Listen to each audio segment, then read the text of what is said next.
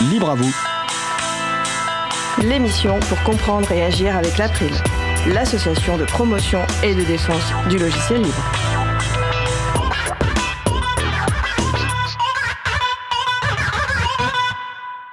Bonjour à toutes, bonjour à tous dans Libre à vous. C'est le moment que vous avez choisi pour vous offrir 1h30 d'informations et d'échanges sur les libertés informatiques et également un peu de musique libre. Le sujet principal du jour, ce sera l'illustration du concept de low-tech par Low-Tech Magazine, avec également au programme en début d'émission la chronique d'Antanac avec Isabelle Carrère qui nous parlera de numérique et services publics. En fin d'émission, la chronique de Jean-Christophe Becquet qui nous parlera de Wiklou, le wiki francophone du vélo. Soyez le bienvenu pour cette nouvelle édition de Libre à vous, l'émission qui vous raconte les libertés informatiques proposé par l'April, l'association de promotion et de défense du logiciel libre. Je suis Frédéric Couchet, le délégué général de l'April.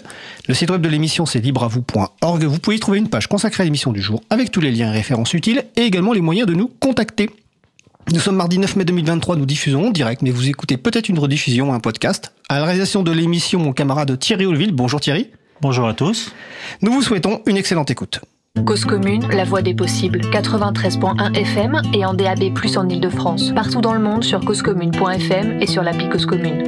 Pour participer à notre conversation, 09 72 51 55 46 et aussi sur causecommune.fm, bouton de chat, salon libre à vous. Que libérer que du logiciel C'est la chronique d'Antanac. Isabelle Carrère et d'autres personnes actives de l'association Antanac se proposent de partager des situations très concrètes et ou des pensées mises en acte et en pratique au sein du collectif. Le reconditionnement, la baisse des déchets, l'entraide sur les logiciels libres, l'appropriation du numérique par toutes et tous. Le thème du jour, numérique et service public. Bonjour Isa. Bonjour, merci Fred. Bah oui, euh, numérique service public parce que bon, à Antanac, c'est depuis 2016 qu'on a créé les permanences d'écrivains numériques publics qui permettent de répondre et de soutenir, d'aider, d'accompagner des personnes qui ont du mal avec, euh, alors ce qu'ils ont bien voulu appeler la dématérialisation, mais qui est en fait l'informatisation des démarches administratives. Et du coup, on s'est plongé là un peu parce que nous, ça fait donc 2016, ça fait un petit temps mais je voulais regarder un peu comment c'était avant et de repasser par les, tous les, les, discours. En fait, en dix ans, on est passé dans les discours et les politiques publiques de l'énoncé tout document administratif doit être disponible en version numérique. On est passé à toute démarche doit être faite par la personne sur Internet. Et en parallèle, depuis 15 voire 20 ans, on a les guichets des différentes administrations et institutions, vous le savez tous et toutes, qui ferment, une baisse drastique des effectifs, une croyance au progrès avec beaucoup de guillemets que représenterait l'informatisation de tout, prônée déjà en 1977 par des économistes capitalistes sous Giscard soutenu ensuite par Jospin, qui a fait créer un premier programme d'action gouvernementale pour la société de l'information en 1998. Et euh, ça, ça fait PAXI. Voilà, c'est beau. Hein. Vers 2005, euh, en faisant semblant de colmater, de colmater pardon, quelques fractures, ou bien pour éviter les remous et les protestations trop vives, ont été créés ensuite, en milieu rural notamment, des guichets qu'on a nommés à l'époque relais services publics. Alors, comme on leur donne pas de moyens et que toutes les administrations ne sont pas représentées, on n'est pas beaucoup plus avancé les citoyens, citoyennes sont toujours dans la difficulté pour leur démarche. Cinq ans après, on est donc en 2010, ce sont dans des départements tests. Oui, parce que dans les administrations, on aime bien l'expérimentation, ça fait beau. On expérimente, on conclut, on fait des rapports et hop, on généralise. Donc, dans ces départements sont créés cette fois des guichets uniques, censés pouvoir répondre à toutes les questions. Et alors, ce n'est plus, des relais services publics, ce sont plus de services au public. Vous voyez la nuance. On n'est pas sur des services publics, des fonctions communes, des actions publiques pour tous. Non, on rend des services, terme éminemment connoté euh, commerce, on rend des services au public. C'est pas plus de services publics, c'est plus de services au public. Bien sûr, le public qui en a besoin. Sous-entendu également, tout le monde n'a pas besoin de services publics, tout le monde se débrouille, sauf bien sûr les assistés les assistés, eux comme à la RATP, à Paris, donc, on est devenu des clientes alors qu'on était des usagers usagères. Voilà les petits glissements dans le vocabulaire et dans les mots dont on a l'habitude désormais par les, personnalités politiques. Euh, cinq ans après, donc on est en 2015, au moment où nous on crée nos permanents d'écrivains publics, ce sont des maisons de service au public c'est pas des maisons closes, hein, c'est des maisons au service, de service au public, qui, selon la même formule, sont censées éponger les dégâts de la politique d'informatisation et d'optimisation budgétaire des administrations et collectivités territoriales. Il y en a eu mille maisons qui ont été ouvertes. Là encore, c'est aux citoyens de se dépatouiller, de savoir pourquoi demander aux préposés dans ces maisons, qu'est-ce qu'il faut leur demander, qu'est-ce que je dois faire. Donc on est vraiment dans une logique très très très différente du, du guichet du service public. Cinq ans encore après, ça y est, on est en 2020, et on a maintenant des France Services. Cela vient remplacer les relais, les maisons. On ne parle toujours plus de public ni de public. On est sur des services qu'on veut bien vous rendre parce que quand même, alors ça peut prendre plusieurs formes et formats. Macron, dans ses campagnes, pour être élu, avait tonné personne ne doit faire plus de 30 minutes pour trouver un point France Service. Et donc, on a des bus France Service, on a dans des relais France Service, des PIMMS, points d'information, médiation, multiservice. Alors c'est intéressant l'apparition de ce mot médiation justement parce que on parle même de médiateur ou médiatrice numérique. Des personnes qui se mettraient entre le numérique et les gens. Plus, il n'y a plus de service public avec des guichets où ce sont des personnes capables de répondre, d'informer, d'aider dans les démarches, voire de faire elles-mêmes les actes administratifs. Non, là, on a des médiateurs, médiatrices. Il faut médier. Il faut être entre l'ordinateur et la personne. Comme si le sujet n'était définitivement plus que celui-là, savoir cliquer, savoir où cliquer. On ne parle pas de la fermeture des services publics, de la casse, du concept même de service public, ni de la désertion des institutions au profit du privé. Non, non, on ne parle pas de la volonté de faire faire par les gens tous les travaux qu'on ne veut plus payer Là où on veut plus verser des salaires, plus de pompistes, vous servez vous-même votre essence, plus de caissiers et caissières, mais des machines sur lesquelles vous faites les scans de vos achats, plus de guichets à la caisse d'allocation familiale, mais des ordinateurs sur lesquels vous faites vos déclarations. Et en fait, on fait de la médiation pour que vous acceptiez bien tout cela. Et que vous le fassiez et que vous appreniez à le faire. Ce travail dissimulé, non rémunéré, réalisé gratuitement par vous. Bon, vous le savez tout ça, vous le savez bien. Et en fait, c'est une des questions qu'on se pose sur le jusqu'où ne pas aller trop, y compris dans nos permanences d'écrivains numériques publics. La, la, défenseur des droits, Claude Edon, avait parlé, donc son rapport il date déjà d'un an, mais enfin, il reste intéressant. Il était en mars 2022, trois axes qu'elle décrivait. Elle disait donc le premier risque, le premier danger, c'est la responsabilisation et le transfert des coûts d'équipement puisque maintenant c'est plus dans les guichets et dans les administrations qu'il faut avoir le matériel, c'est chacun doit l'avoir pour le faire. La mise au travail invisible, donc ce que je viens de décrire, de maintenant c'est vous qui faites. Et puis surtout, sans doute, le plus grave, le plus important, la rupture du principe d'égal accès aux services publics et la mise en danger de la cohésion sociale. Donc elle disait ça en mars 2022, après avoir regardé trois années de ce qui s'était passé avec les, différents travaux. Euh, on, s'aperçoit qu'on est vraiment au même point, voire, euh, voire de plus en plus, ouais, de plus en plus de, de panades pour pas mal de personnes. Et on fait face, du coup, là, en Tanac, je pense qu'on n'est pas les seuls, hein, on fait face à de plus en plus de gens qui arrivent complètement euh, effondrés et voire hyper violents parce que, euh, bah, parce qu'ils sont tellement démunis que la seule façon pour eux de, de, de, de quelque chose et de protester, c'est de venir protester contre nous, puisqu'il n'y a plus de guichet ailleurs pour le faire. Et donc on se retrouve avec des situations un peu un peu bizarres, voire parfois dangereuses. Bon, voilà. Du coup, ça nous a amené à réfléchir à toutes ces choses-là. Et du coup, on s'est dit aussi que bah, dans le cadre des, des, dans le contexte plutôt pas plutôt que le cadre euh, des, des cyberattaques dont on entend beaucoup parler, augmenter des coupures de réseau électrique, peut-être qu'en fait, ce qu'on devrait faire plutôt, c'est de se demander comment, qu'est-ce qu'on veut garder comme matériel réellement informatique, comme solution qui soit uniquement numérique? Et donc la question que je pose aujourd'hui, c'est à quand la désinformatisation du service public? Bah écoute, bonne question. Euh, ces permanences, elles ont lieu quand euh, déjà? Les permanences, elles ont lieu. Alors, on a ouvert deux soirs, lundi soir, jeudi soir, et trois matins, mercredi, jeudi, samedi. À ce que les personnes puissent venir aller en dehors de leur plage de travail, notamment. Ok. Donc les personnes intéressées vont sur le site d'Antanac, hein, antanac.com. Alors je précise toujours avec un K, Antanac. Et oui. vous êtes nos voisines hein, et voisins au 18 rue Bernard Dimet dans le 18e. Donc si vous passez à Antanac au 18, vous pouvez aussi passer au 22 pour euh, voir le studio si normalement Jérôme est toujours présent. Enfin assez souvent présent, Jérôme Sorel qui anime l'émission Rayon Libre dont je parlerai en fin d'émission. Alors sur le salon web de la radio, euh, on t'envoie beaucoup de courage, euh, voilà, euh, notamment Marie Odile et qui te dit encore une fois une excellente chronique. bah écoute, euh, merci Isa. Donc c'était Isabelle Carrère de l'association Antanac, donc sur la chronique numérique et euh, service public qui sera disponible bientôt sur le site de la radio et sur le site de Libre à vous d'ici la semaine prochaine. Puis nous merci on se retrouve euh, le mois prochain. Absolument. À bientôt. Merci. Belle journée à toi. Alors après la pause musicale, nous allons parler du concept de low tech. En attendant, nous allons écouter Jack Lanterns par Just Buns. On se retrouve dans 2 minutes 30. Belle journée à l'écoute de Cause Commune, la voix des possibles. Cause commune. 93.1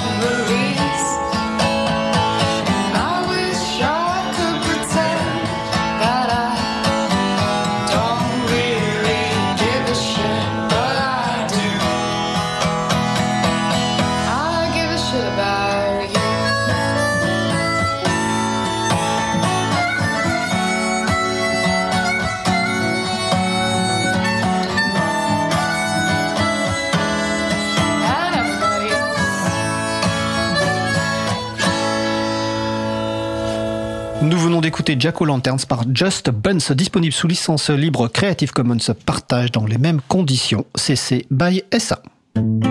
Retrouvez toutes les musiques diffusées au cours des émissions sur causecommune.fm et sur libreavoue.org. Libre à vous, libre à vous, libre à vous. L'émission de l'April sur les libertés informatiques. Chaque mardi de 15h30 à 17h sur Radio Cause Commune, puis en podcast. Nous allons passer au sujet suivant. Nous allons poursuivre par notre sujet principal qui va être l'illustration du concept de low-tech par Low-Tech Magazine. Alors pour ce sujet principal, je passe la parole à Laurent Costi, chargé de mission éducation et commun numérique au CMEA et vice-président de l'April.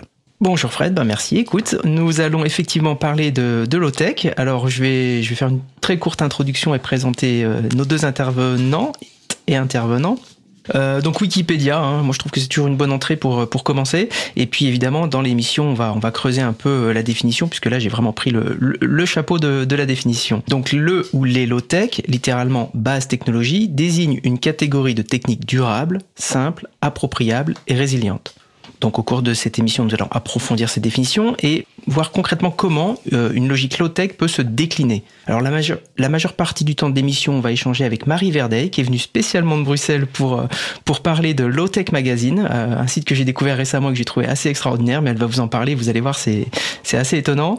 Et puis, nous, Kylian nous rejoindra une dizaine de minutes après la pause médiane pour parler du chaton résilien qui, alors comme d'autres chatons, hein, se pose des questions énergétiques, mais nous décrira la, démarche est, qui est employée à Résilien. Voilà, bah écoute, je vais te passer la parole, Marie. Je vais te laisser te présenter, tout simplement, et puis euh, expliquer comment euh, comment tu es arrivée à, à Lotech Magazine. Oui. Bonjour, merci pour m'avoir invité. Donc, je m'appelle Marie Verdeil. Euh, je suis diplômée d'une école de design aux Pays-Bas qui s'appelle la Design Academy Eindhoven. Et j'ai rencontré Lotech Magazine parce que j'ai fait un stage là-bas dans le cadre de mes études. Je pense que c'était un peu une rencontre qui m'a fait qui m'a un peu soulagée parce que je pense que j'ai beaucoup de d'éco-anxiété en général et découvrir un peu des personnes qui ont une pratique sincère et et vraiment on va dire euh, pas trop euh, greenwashé par rapport à dans le design. En tout cas je trouve que c'est une pratique du design pour moi. Euh, comme fait Tech Magazine je pense que ça a été un moment de me dire ah et en fait on peut faire des choses et il y a des façons d'agir qui me parlent et que dans lesquelles je peux m'investir et m'engager alors que j'avais, enfin, moi, l'idée d'aller faire un stage, euh, comme on va dire, c'était attendu de moi à ce moment-là, de peut-être aller dans un studio de design, euh, aller designer des, je sais pas, des logos, ça me plaisait pas du tout, quoi. Oui, donc tu as trouvé ta structure, quoi, quelque part, en rencontrant Lotech Magazine. Alors, comment ça s'est fait, euh, cette rencontre avec Lotech Magazine? Il cherchait des, des, personnes ou comment, comment ça s'est fait? Bah Alors, je pense qu'en en fait, à la base, déjà, il faut dire que Lotech Magazine, c'est surtout une personne. C'est un journaliste à la base qui s'appelle Chris Decker. Il est flamand, donc belge d'origine. Et il habite à Barcelone, ce qui fait beaucoup de liens avec le site dont on va parler plus tard. Et, euh, en fait, il collabore beaucoup avec des personnes, notamment il a collaboré avec une autre personne qui est aussi designer et un artiste euh, pour faire le site euh, solaire de Lotech Magazine, et aussi avec d'autres gens au fur et à mesure de son parcours. Et moi, je l'ai un peu contacté en lui disant voilà, j'aime bien ce qui se passe, ce site solaire m'intéresse parce que je fais aussi du design, entre autres du design, du web design. Et euh, là, en ce moment, je construis une cabane, ce qui était vrai. J'avais un projet euh, un peu social de cabane à ce moment-là. Et euh, voilà, peut-être que tu connais des gens. écoute, sinon, peut-être qu'on peut parler, puis on verra, quoi. Et voilà, c'est comme ça que c'est arrivé. Et là, du coup, ça fait un an et demi qu'on travaille ensemble. au début, assez. J'ai été là-bas, etc. Et maintenant, on est aussi à distance. voilà, donc je fais un peu tout ce qui est. Je travaille sur des questions de design. On a aussi quand j'étais là-bas, on a construit un vélo générateur. Mmh, c'est-à-dire- Il y a un article voilà. extraordinaire sur le, sur le site. Voilà. Je sais pas s'il faut que je continue ou tu non, bah alors après, peut-être que tu peux nous- justement, en introduction, j'ai vraiment donné une définition extrêmement simpliste de, du, du low-tech. Alors, du coup, quelle est la manière de voir de, du low-tech magazine? Qu'est-ce qui se différencie justement de, de ces très nombreux sites qui, qui, bah voilà, qui font du greenwashing, qui, qui, qui surfent sur la vague? Co- Comment tu, enfin, comment, comment vous incarnez le- la question low-tech euh, à low-tech magazine? Je pense que c'est une question très intéressante parce que je dirais qu'on est assez en désaccord avec cette définition française. Et je pense qu'il y a vraiment une, définition française qui est différente. Et je me demande si aussi elle est liée, euh, on va dire, à la, transition de langage. Mais c'est vrai que l'idée de, définir les low-tech comme une série de technologies bien claires, de dire que celles-ci sont durables et résilientes et que d'autres ne le sont pas, je trouve que c'est très limité et en plus c'est assez... Euh, je veux dire, on arrive très très vite à des contradictions. C'est-à-dire que... Enfin, ça veut dire quoi euh, Par exemple, euh, le four solaire, c'est une technologie low-tech, mais finalement déjà... On peut pas penser vraiment à un monde où tout le monde a des fours solaires, puis de toute façon, tout l'hiver, comment on fait. Puis c'est... Enfin, je trouve que c'est penser à ça comme une sorte de, de mode de vie euh, avec des, des, technologies bien claires qui vont y être euh, qui, qui vont faire exister ce mode de vie donc par exemple l'idée d'un four solaire ou l'idée de les marmites norvégiennes tout ça c'est déjà c'est très individualisé je trouve c'est-à-dire euh, chacun a une, une sorte de, de, vision individualiste de sa maison qui va être low tech entre guillemets et puis en plus ça, on arrive vite à des limites moi on prend souvent cet exemple mais par exemple, on peut dire que le dumb phone, quoi, le téléphone à clapper, le Nokia 3309, euh, là, ou je sais plus comment il s'appelle, mhm. c'est le, le low-tech euh, de l'iPhone, quoi. Et je pense que c'est plus une, il faut avoir une pensée de low-tech comme plutôt un exercice, une approche critique de la technologie et du progrès technologique plutôt que de penser, enfin, c'est un terme relatif, je pense. Et c'est ça que cet exercice, euh, pour moi, c'est plus un prisme de pensée, un exercice critique de la, du progrès et de qu'est-ce qui nous apporte vraiment, entre guillemets, plutôt que euh, une sorte de solution. Enfin, je pense que si on, parle de low-tech comme des solutions, on va dire, euh, durables, résilientes, on est aussi dans une sorte de technosolutionnisme de, euh, bon, bah, du coup, ce sera pas la voiture Tesla et la fusée qui va nous sauver ou la fission nucléaire, mais ça va être le four solaire et l'éolienne. Je crois qu'on est vraiment dans une même logique et on va se confronter aux mêmes limites que cette, ce mode de pensée euh, induit quoi. Ouais, je pense que c'est important de souligner ça. Enfin, c'est ce qui m'avait beaucoup intéressé dans les lectures et, aussi ce que vous pointez dans. Alors, il y a un article sur euh, sur les colibris ne, suffiront pas. Alors, j'ai pas le titre exact, je le, je le remettrai dans le dans le chat. Mais euh, justement, cette question de, l'individuel. Alors évidemment, notre société est faite pour que on se concentre sur nos actions, qu'on focalise sur nos actions, qu'on nous rende coupables des actions qu'on ne ferait pas sur euh, sur les questions écologiques. Alors qu'en fait, finalement, c'est beaucoup plus systémique. Il faut regarder ça de manière beaucoup plus globale. Et ça, je pense que vous, c'est une question que vous soulevez systématiquement, justement, c'est le cas de le dire. Oui, oui, tout à fait. Je pense que. Alors, je sais pas c'est quoi le titre en anglais, parce que moi, c'est vrai que j'ai ah, pas en anglais. Titre, alors, attends, on, va, on, va, demander au chat de nous aider là. Terme... Euh, euh, alors, je l'avais noté dans le pad, hein, le, le, le, titre en français. Euh, déjà, ça va nous aider. Euh, voilà, nous n'y arriverons pas seuls. L'illusion du colibri. Ça, c'était le titre français. Ouais. Alors j'avais j'avais pris une citation dans, dans l'article comme ça ça va éclairer mon propos qui sera peut-être plus clair en, en lisant le, le, texte. Insister sur la responsabilité individuelle est typique du néolibéralisme et permet souvent de faire taire une critique systémique des configurations politiques, économiques et technologiques. Ouais. Et ça, je trouve ça, euh, enfin voilà, c'est une phrase qui est forte parce que du coup, elle, elle, elle, elle montre bien toutes les toutes les problématiques qu'on a quand on parle de technologie et, euh, et les technobéas, technosolutionnistes qui, qui s'engouffrent, enfin qui profitent de, de, de, de cette logique-là, quoi. Oui, oui, tout à fait. Je pense qu'il faut tout à fait dépasser ce, ce mode de pensée. Et puis, euh, je pense aussi vraiment euh, arriver, c'est une question qu'on se pose beaucoup en ce moment, c'est comment arriver à mettre aussi en place, euh, même à travers des, on va dire, des solutions, enfin, des, des objets qui vont peut-être porter, ou des prototypes qui vont porter ce message de low-tech, mettre en avant, au lieu d'un de solutions, on va dire, très concrètes de d'énergie euh, ou de d'apport, euh, enfin, de cuisson, enfin, des choses de la vie de tous les jours, mais mettre aussi en avant des choses qui sont plus, euh, qui permettent de dépasser l'individualité. Donc plutôt comment euh, penser à, à la fête, à la convivialité, et aussi le fait que essayer de dépasser l'idée que low tech c'est forcément moins bien que high tech, et ça veut dire qu'en fait on vient renoncer à à beaucoup de choses et qu'en fait finalement l'idée de de la décroissance c'est l'idée de retourner en arrière c'est l'idée de de devenir des hommes de Cro-Magnon et que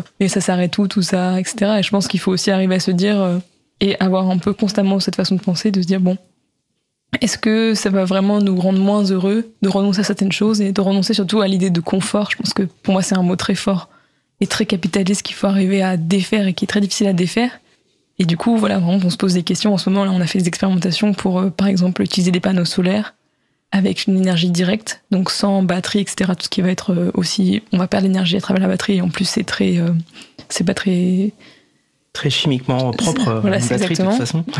Et du coup, utiliser directement ça pour aller alimenter par exemple des tourne-disques ou des faire faire de la musique, faire des choses comme ça. Donc un peu essayer de penser. On peut dire oui, ça sert à rien parce que bah voilà, c'est ça va pas faire cuire ton pain, mais en même temps, je pense que c'est plus l'idée de dire bon bah se rassembler autour de ces choses, surtout de ces, idées de solutions. Il faut que ce soit pas pour euh, survivre tout seul chez soi, mais l'idée de se dire en fait ce qui, a vraiment de la valeur, c'est euh, la convivialité, le fait de faire ensemble et peut-être de retrouver cette manière de faire ensemble à travers cette, on va dire, ces, solutions plus low-tech. Oui, finalement, on on lutte aussi contre contre la rupture sociale, c'est-à-dire que du coup on recrée du commun. Enfin voilà, l'article sur le sur le vélo, l'article justement sur cet appartement qu'on va qu'on va essayer d'alimenter sans sans passer par le 220 EDF, sans sans passer par les batteries. Euh, tout ça, ça oblige à se réfléchir, à, à se confronter, euh, à, à penser des, des, des, nouvelles choses quoi. Et, et moi je trouve que c'est c'est extrêmement intéressant et on réquestionne. Alors ça fait partie. Alors du coup tu peux peut-être aussi nous parler de euh, de Low Tech Magazine, le pourquoi il est né et puis un peu ses objectifs, mais par rapport à, à justement se réapproprier approprier un peu les techniques, quoi. Arrêter de penser que tout est magique. Et puis de toute façon, si ça marche pas, bah faut renvoyer ça à un constructeur. Ou voilà, il y a, y a, enfin, il y a aussi tout ça dans le Low Tech Magazine. Peut-être que tu peux nous, nous redire comment, comment, comment s'est créé Low Tech Magazine. Quels sont les objectifs finalement de, de ce site?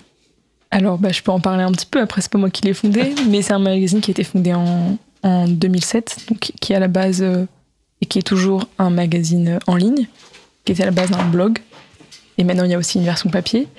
Je pense que vraiment ce qui était intéressant là, c'était de. qui intéressait Chris, c'était de. d'avoir un, un, média pour pouvoir être critique et un petit peu euh, sceptique par rapport aux, évolutions et on va dire au, au discours euh, très. Euh, très important et. et comment dire enfin on va dire le plus le plus présent euh, de technosolutionnisme oui. et puis aussi de d'apporter on va dire un je pense lui ce qui l'intéresse beaucoup c'est d'aller piocher euh, de faire des recherches historiques et notamment de faire la recherche historique de ce qui a été un peu oublié des technologies qui ont été un peu oubliées et de s'approprier certains savoirs certaines façons de penser qui vont permettre d'avoir une critique euh, technosolutionniste différente et aussi de montrer qu'il y a une, certaine euh, je pense un certain oubli euh, historique un, ré, un, révisionnisme qui a lieu pour nous assurer que oui, ce qu'on a, c'est vraiment le progrès le plus le plus pointu mmh. et que voilà on est dans la high tech quoi, ouais quand on quand on lit l'article sur euh, Cover donc qui est un, un, inventeur du début du, 20e siècle hein, qui avait finalement trouvé un peu par hasard une bah, c'est ce qui est souvent le cas une nouvelle technologie pour une autre technologie pour les panneaux solaires. Euh, on, on, voit bien tout ce qui peut se passer finalement quand il euh, y, a, y a des dominations de, de grandes entreprises parce que fondamentalement la question reste posée dans l'article de savoir s'il si, n'a pas été volontairement euh, écarté mais euh, alors que sa techno était extrêmement intéressante et a priori un peu moins polluante que les panneaux solaires de, maintenant. Donc, euh, je trouve que voilà, encore une fois, cet article, il est, extrêmement éclairant. Il questionne historiquement euh, les, questions de, low technologie. Enfin, alors low technologie. Alors à l'époque, évidemment, c'était pas de la low technologie. Encore une fois, euh, tu, disais tout à l'heure que c'était relatif, et, et, du coup là, ça le montre aussi. Mais voilà, cet article illustre bien cette, cette logique-là de, technologies qui peuvent soit émerger finalement, soit être étouffées parce qu'il y a des intérêts économiques, des intérêts politiques, etc. Quoi, c'est là aussi je recommande la lecture de cet article-là. Alors faites attention hein, parce que c'est pareil, on se dit euh, bah tiens j'ai 5 minutes, je vais lire l'article. Finalement on est au bout d'une demi-heure, on est encore en train de lire tellement c'est passionnant aussi euh, historiquement, euh, techniquement. voilà, il y a, pas mal de recherches. Donc, euh, donc euh, Lotech Magazine sur des questions, des recherches euh, historiques, on va dire, techniques historiques. Il y, avait quoi comme autre objectif à la conception de, de Lotech Magazine? Qu'est-ce qu'il y avait comme autre objectif à la conception de Tech Magazine? Bah écoute, ça, je, Alors, je sais pas trop. Je, là... Non, mais tu avais parlé, bon, on en a un petit peu parlé, mais donc dans la préparation, dans l'échange qu'on avait eu, il y avait la question euh, vision systémique, sociétale, individuelle, donc on l'a déjà un peu évoqué, mais ça, ça faisait partie un peu des choses qui doivent être pointées, euh, euh, en tout cas qu'on retrouve dans la lecture de, de plusieurs articles. Euh, la, la, vulgarisation scientifique, alors euh, peut-être ouais. que tu peux parler hein, du, de ton art, de, de l'article auquel tu as beaucoup contribué sur le, le vélo général parce que euh, moi qui fais un tout petit peu de technique, mais fr franchement je ne me, je me, considère pas technicien, euh, moi ce que j'ai trouvé extraordinaire, c'est toute la documentation et la, la possibilité qu'on peut être pris par la main pour finalement faire son propre vélo quoi euh, voilà avec une connaissance certes un peu de base mais mais on ne retrouve pas une, une une formalisation aussi avancée sur sur beaucoup de sites quoi. Alors vas-y raconte-nous un peu l'histoire du vélo euh, du vélo. Non mais je pense que c'est vraiment intéressant comme angle de angle de vue. Bah, du coup, on a construit, on a décidé de construire un vélo enfin, on n'a pas construit le vélo, on a utilisé un vélo donc euh, de un vélo d'appartement euh, d'exercice euh, vintage, donc qui a encore une roue, un volant d'inertie ça s'appelle, donc une roue lourde qu'on vient activer et qu'on va pouvoir. c'est ça qui va nous permettre de faire l'exercice, donc c'est pas c'est pas un vélo électronique. Et on a utilisé ça pour faire un vélo générateur, c'est-à-dire qu'on a en gros ajouté pour faire une image une grosse dynamo, donc un moteur qui est quand on active la quand on fait quand on pédale, on active la roue, qui active la petite roue, qui fait tourner le moteur et du coup on produit l'énergie. Et après la question ça a été de un de d'utiliser cette énergie et de tester l'utiliser pour des sur des appareils domestiques et de faire plusieurs circuits qui vont alimenter différemment et de deux euh, de vraiment essayer de documenter au maximum cette euh, ce processus et d'essayer de comprendre en fait à quoi il en- plus de le faire aussi qu'est-ce qu'il nous apprenait sur notre façon d'utiliser l'énergie et comment on pouvait transmettre ce savoir. Et aussi utiliser ça un peu pas pour transmettre le savoir de savoir faire ce vélo, générateur mais de d'essayer de, transmettre plutôt un savoir de très euh, empirique de ce qu'on avait appris nous alors qu'on n'est pas du tout euh, à la base scientifique ni l'une ni moi autour de ça. Et euh, on a des conclusions euh, voilà comme j'ai Donc, dit ouais, la démarche, elle est, la et- démarche, en fait, c'est ça qui nous importe, enfin, qui est extrêmement intéressant quand on lit, c'est toute la démarche essai-erreur. Là, on se retrouve dans la démarche scientifique, alors ça me touche particulièrement, mais je trouve que justement, ça, ça, ça montre bien que la technique, c'est ça aussi, quoi. Euh, maintenant, on est des utilisateurs passifs d'ordinateur, ça marche pas, donc euh, on envoie euh, potentiellement euh, un mail à, à quelqu'un qui est, qui, est, qui est à l'autre bout de la planète. C'est pas ça la technique. C'est- faut se confronter à la technique pour justement pouvoir apprendre, pour justement pouvoir euh, s'améliorer, comprendre, et puis essayer de la réparer, justement aussi, la faire évoluer, quoi. Euh, donc euh, oui, j'ai trouvé, j'ai trouvé cet article-là particulièrement, particulièrement intéressant aussi. Euh, donc maintenant, ce qu'on peut faire, c'est recommander à chacun de fabriquer son propre vélo pour pouvoir regarder Netflix, pour alimenter la télé. Ou non, alors ce qui m'a beaucoup étonné, c'était qu'on on était capable finalement de faire tourner une machine à laver avec ce vélo, en termes de puissance, en termes de, de représentation. Alors une machine à laver, on l'a pas testé. Je pense que il faudrait le faire, mais dans ce cas-là avec l'énergie mécanique, c'est-à-dire ne pas utiliser l'électricité entre les deux et vraiment euh, le faire. Il y a des gens qui l'ont fait, je sais, euh, notamment euh, dans les Pyrénées, de faire des machines à laver à vélo.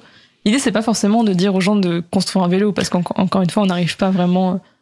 Enfin, l'idée c'est pas d'être dans l'individualité de chacun va construire son petit vélo chez soi. C'est plus de penser qu'est-ce que ça veut dire de faire sa propre énergie, qu'est-ce que qu'est-ce qu'on- qu'est-ce qui est possible de- d'alimenter ou pas et du coup qu'est-ce que ça voudrait dire je pense si vraiment on pense à réduire considérablement on va dire notre euh, l'énergie qu'on utilise autour de nous et bien ça veut dire qu'est-ce qu'on peut pédaler qu'est-ce qu'on peut faire euh, alimenter avec notre propre euh, notre propre énergie et qu'est-ce qu'on peut pas et du coup est-ce que ça ça pourrait être une façon de penser à ce qui est ce qu'on est capable d'alimenter comme étant la limite de ce qu'on peut consommer? Et parce que, par exemple, ce qui est intéressant, c'est qu'un un téléphone, c'est très facile. On peut même mettre 10 téléphones. Après, euh, par exemple, un frigo, ça devient difficile. Euh, ou alors une bouilloire. Alors ça, c'est très intéressant. C'est, on prend souvent cet exemple, c'est-à-dire que qu'est-ce qu'il l'a fait C'est-à-dire qu'on avait une petite bouilloire à 12 volts, une petite bouilloire pour euh, qu'ils ont euh, dans les camions, par exemple. Et on avait mis l'équivalent d'une tasse de thé dedans pour essayer de la faire arriver à 60 degrés, quoi, à une température de, de thé. Mhm. Mais bon, ça prend 30 minutes d'effort à vraiment Très-. C'est très intense, quoi. C'est comme une grosse côte. Et du coup, à la fin, on a très chaud, plus du tout envie de boire du thé, quoi. Et du coup, c'était aussi un peu l'idée de penser que c'était. Enfin, d'ailleurs, en français, il s'appelle. euh, le, cet article s'appelle Le vélo générateur, il me semble, pour la chaleur et l'électricité. Et du coup, l'idée, c'est l'électricité, on la produit, et la chaleur, bah, on la produit aussi parce qu'on fait beaucoup d'efforts. Et c'est aussi une autre façon de, de penser. Mais je pense que c'est pas tellement. Encore une fois, pour moi, c'est des outils et c'est la même chose que, l'idée de l'OTEC en général, c'est des outils euh, pour arriver à penser de façon critique et à penser à se poser des questions de qu'est-ce que ça veut dire vraiment réduire et comment on le fait et comment on le fait de façon qui soit pas euh, qui soit pas dans la contrainte et dans la souffrance de se dire ah on est en train de renoncer à plein de choses. Et je pense que voilà, pour moi c'est un outil de médiation aussi. Et là, ce qui est intéressant, c'est que par exemple, on l'a amené dans un, une sorte de Fab Lab, enfin de workspace qui est à, Barcelone. Parce que du coup, le vélo est à Barcelone. Et euh, c'était intéressant de, de faire. jouer- On a fait de la guitare avec, euh, enfin la guitare électrique par exemple, et on l'a amené. Il y a plein de gens qui l'ont essayé. Je pense que c'est aussi des façons de, de comprendre l'électricité. Enfin, moi, j'ai compris l'électricité à ce moment-là. J'ai compris la différence entre les volts et les ampères, parce que vraiment, voilà, tu rajoutes euh, des ampères et tu les sens dans les jambes parce que ça devient de plus en plus dur à pédaler. Et vraiment, ça, je pense qu'il n'y a pas un cours de physique qui va falloir te l'apprendre de cette, manière-là. Et c'est ça qui est vraiment incroyable. Et je pense que c'est Et c'est pareil avec le logiciel libre, quoi. La fin, c'est aussi se dire, on met les mains à la pâte et euh, on, est, euh, on est vraiment dans le. La technique, c'est aussi quelque chose qu'il faut euh, vraiment avoir expérimenté, quoi.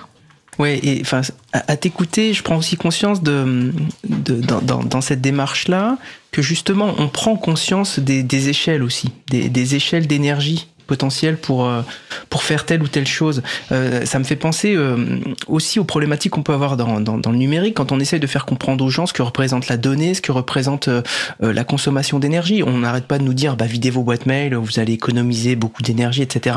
Alors qu'on, enfin, maintenant on le sait, c'était pas, c'était pas forcément le cas avant, mais on sait que c'est bien plus important de prolonger son appareil électrique. Et, du coup, c'est, voilà, ce type de démarche-là permet aussi justement de, de savoir quelles, quelles sont les, opérations qui vont prendre beaucoup d'énergie, moins d'énergie.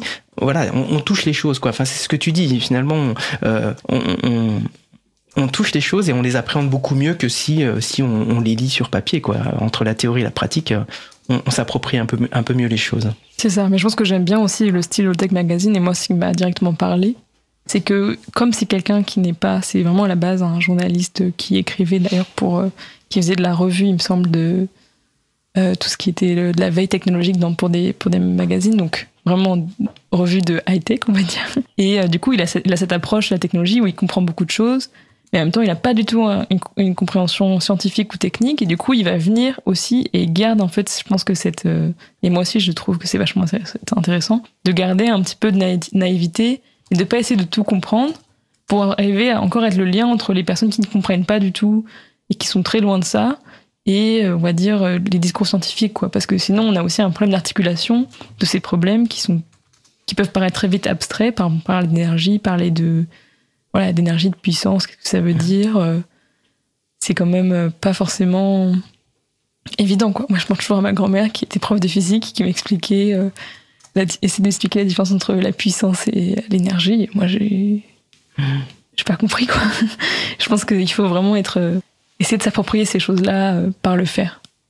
Voilà. Alors, c'est vrai qu'il y a des gens qui, ont été vaccinés par, les cours de physique. Euh, pourtant, il y avait à l'époque. Euh, alors, Marie-Odile nous dit dans, le, chat que les cours de techno en sixième, ça faisait partie du programme, toutes ces questions-là, et que c'est en train d'être supprimé. C'est bien dommage. Il y avait quand même cette question de, des travaux pratiques où justement on est censé appréhender ça. Bon, moi, les souvenirs que j'en ai, c'est vrai que ça restait quand même très très cadré et de plus en plus pauvre qui permettait pas du coup d'expérimenter de faire des essais erreurs quoi. Finalement le, le, le, fil du, du, du, travaux pratique était très très cadré. Donc on, on sortait pas de d'un de, de, chemin qui était tracé. Donc c'est là que c'était peut-être un peu euh, un peu un peu compliqué. Et c'est vrai que du coup votre démarche là où finalement vous êtes c'est complètement ouvert. À un moment donné vous vous dites bah tiens c'est quoi c'est quoi cette problématique là on va on va travailler sur ce sujet là on isole le problème. On, travaille on avance. Et puis on, résout ce problème là puis après on passe à un autre. On décompose en, petits en petits problèmes pour pouvoir les réassembler ensuite. Euh, voilà cette démarche là euh, c'est chouette de pouvoir de pouvoir la dérouler. Enfin voilà quand on voit le résultat de l'article moi je trouve que c'est extrêmement intéressant et puis je pense que c'est une approche pragmatique, on va dire, de thème qui parle avec beaucoup de gens. C'est-à-dire, c'est vraiment essayer, au lieu d'avoir une, approche très, euh, très large, euh, c'est d'avoir une approche, je pense, qui va être systémique et qui va penser vraiment plein d'éléments, par exemple l'énergie, l'électricité, quel réseau d'électricité, tout ça, mais de façon avec des, des angles d'approche petit. Et je pense que c'est vraiment hyper nécessaire. Et je pense que par exemple, le design, c'est aussi une façon de faire ça, c'est de se dire, bah, on, voilà, on a une approche pragmatique par les objets, et, euh, ou d'ailleurs d'autres choses, euh, mais qui après permettent d'aborder des, des, termes, des thèmes plus larges, mais sans les rendre complètement euh, lointains. Mhm. Ouais, la technique est politique. Hein. On avait dû l'échanger, je pense, dans, dans, dans, le pad, mais je pense que ça, c'est primordial. Hein. C'est clair que ça fait partie des, des éléments importants. Alors, euh, bah, du coup, on va, on va rejoindre peut-être un sujet qui, qui, qui, me semble important euh, dans, dans l'émission. Euh, la convergence entre logiciel libre et low-tech. Tu la mhm. vois, vous la voyez, enfin, tu la vois comment? Low-tech Magazine la voit comment? Alors, il y a un article là aussi qu'on va, qu'on va signaler hein, qui parle justement d'une personne qui garde son ordinateur le plus longtemps possible. Donc là, je vous invite à le lire. C'est des choses qu'on connaît déjà à l'April, mais euh, là aussi c'est très descriptif, ça explique toute la démarche et le pourquoi il en est arrivé à cette conclusion, ce qui n'était pas le cas au départ, hein, il n'était pas forcément parti pour ça. Mais alors oui, je pense que déjà il y a logiciel libre est déjà assez présent dans euh, le, mode de travail de, de Magazine. Donc, comme euh, Chris, il utilise des Linux depuis très longtemps, il est sur Linux, il a des vieux ordinateurs, et donc il explique très bien dans cet article pourquoi, en fait, pour lui et pour plein de gens, c'est mieux. Et je pense qu'il parle vraiment très bien de la, question de, on va dire, compa- compatibilité et euh, rétrocompatibilité, quoi. C'est-à-dire que on va avoir des logiciels libres qui vont fonctionner euh, sur des vieilles machines. Et vraiment, nous, on a le site. C'est un site très simple en termes de comment il est construit en HTML, etc. Donc, il fonctionne sur des très très vieilles machines. Moi, il m'a donné un, un ThinkPad, c'est 2006, je crois. Voilà, il n'y a pas de souci avec le site. En plus, il est très léger. Et je pense que donc il y, a- cette idée-là, donc vraiment dans, le mode de, travail. Et après, je pense que déjà il y a un peu ce côté, euh, donc cette approche critique à la technologie évidemment, euh, l'idée de, commun, de, mise en commun. Et nous, on essaye aussi de de mettre en commun, de partager notre savoir. Et donc, euh, par exemple, alors c'est compliqué parce que de toute façon, la licence sur tout ce qui est les idées, ce, par exemple, ce vélo générateur, on a mis en, en ligne les, les plans et ce qu'on a trouvé. Après, je pense qu'on espère que ça va aussi créer des discussions. Si les gens ils le font, ils vont répéter ça, ça serait intéressant qu'on en discute, quoi. Après, je pense que, comme tu dis, il y a aussi la dimension euh, politique, quoi. C'est-à-dire que, comme je l'ai dit avant, je pense que l'idée de low-tech, c'est pas, ça ne doit pas s'arrêter à une sorte de mode de vie. Et c'est un peu en train d'être comme ça, je trouve, en France. C'est-à-dire qu'il y a beaucoup de choses qui sont sur comment on va acheter ce mode de vie low-tech, c'est-à-dire acheter un vélo cargo et acheter quelque chose comme ça. Et aussi, euh, donc il y a, cette, idée-là. Et je pense qu'il faut vraiment la dépasser pour euh, penser que c'est pas, pas que ça, c'est-à-dire que c'est vraiment quelque chose de politique aussi. Il faut, à la fin, c'est, de la critique de notre société et, euh, il faut, faut pas se laisser, on va dire, euh, faut pas se laisser capitaliser par, euh, enfin, faut pas laisser les gens capitaliser sur cette idée, quoi. On est d'accord, hein, le, le- le logiciel libre, c'est aussi quelque chose ex- d'extrêmement politique. La- L'April est bien placé pour, pour le savoir. Je vais repasser la parole à Fred. Oui, l'occasion de faire une, une petite pause musicale. Nous allons écouter Sur la Terre par Sucre Pop. On se retrouve dans 3 minutes. Belle journée à l'écoute de Cause Commune, la voix des possibles.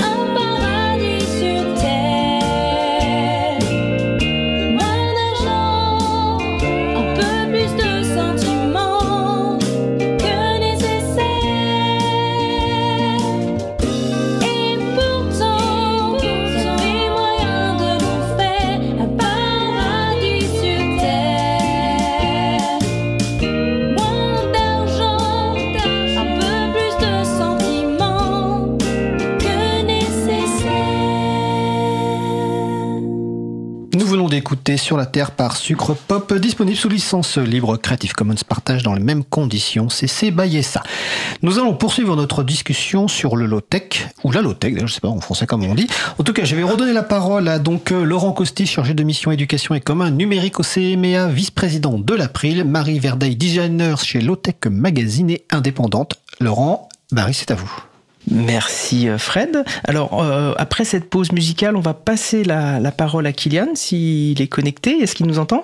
Bonjour. Bonjour Kylian, parfait, c'est impeccable. Donc tu es à Lannion, c'est bien ça? Tout à fait. Tu es loin du studio, mais euh, normalement tu vas réussir à nous parler du chaton résilient, donc chaton collectif des hébergeurs, alternatif, transparent, ouvert, neutre et solidaire, et résilient en particulier puisque tu es cofondateur de ce chaton, me semble-t-il. Donc euh, bah écoute, tu, tu vas nous présenter ce chaton et puis nous expliquer en quoi euh, finalement les questions énergétiques euh, euh, sont présentes à, à Résilient. Oui, très bien. Euh, Résilient, c'est un hébergeur numérique alternatif euh, cofondé avec Simon Constant en 2021.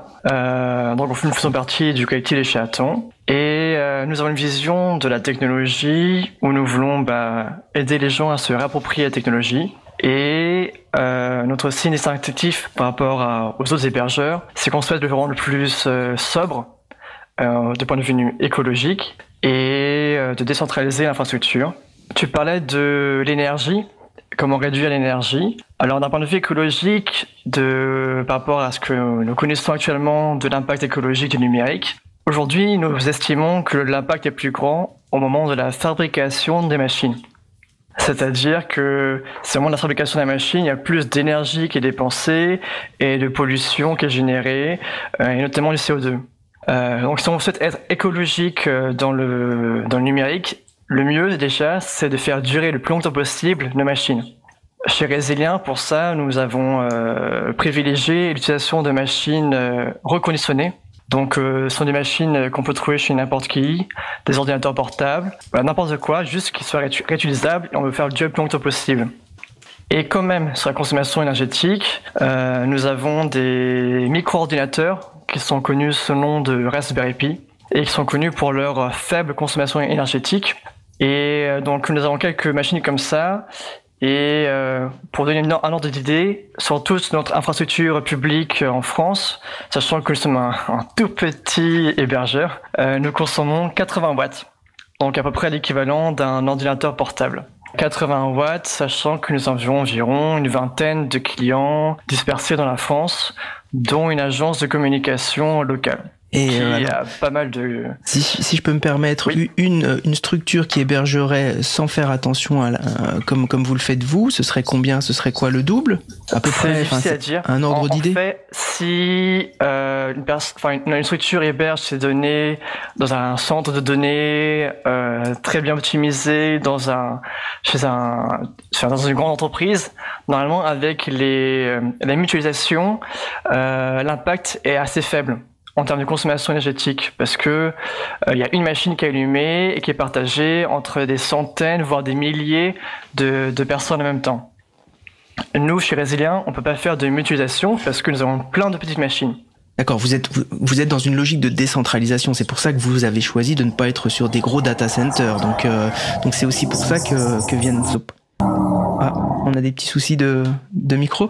Donc, euh, du coup, euh, oui, vous, donc vous, êtes dans une logique de décentralisation. Donc, c'est aussi pour ça que euh, bah, vous avez cette consommation-là, mais qui est quand même, qui est quand même faible. Oui, pour l'instant, c'est pas énorme, et en même temps, nous n'avons pas non plus beaucoup de, de clients. Pour l'instant, nous sommes en sous-charge, je dirais. On peut encore accueillir beaucoup plus de personnes. En même temps, nous ne cherchons pas forcément à être efficients. Pour l'instant, l'industrie, elle cherche à être efficiente, à, à consommer le moins d'énergie possible par rapport à, à la charge de travail. Euh, nous ne cherchons pas à faire ça parce que on, on a un peu peur de l'effet rebond. C'est-à-dire que euh, on est, les machines sont tellement efficientes que les gens se disent ah bah c'est pas cher de consommer plus, du coup on consomme plus. Nous on cherche plutôt à re- repenser l'usage différemment.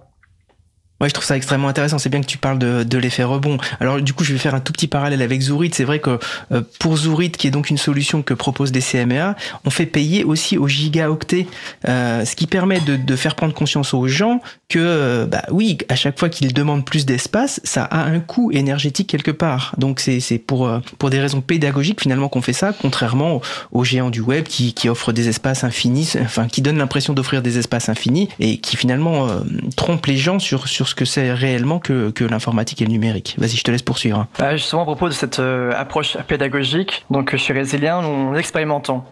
En ne disant pas que nous avons la solution, mais on essaye euh, différents usages. Par exemple, nous éteignons une partie de la machine la nuit.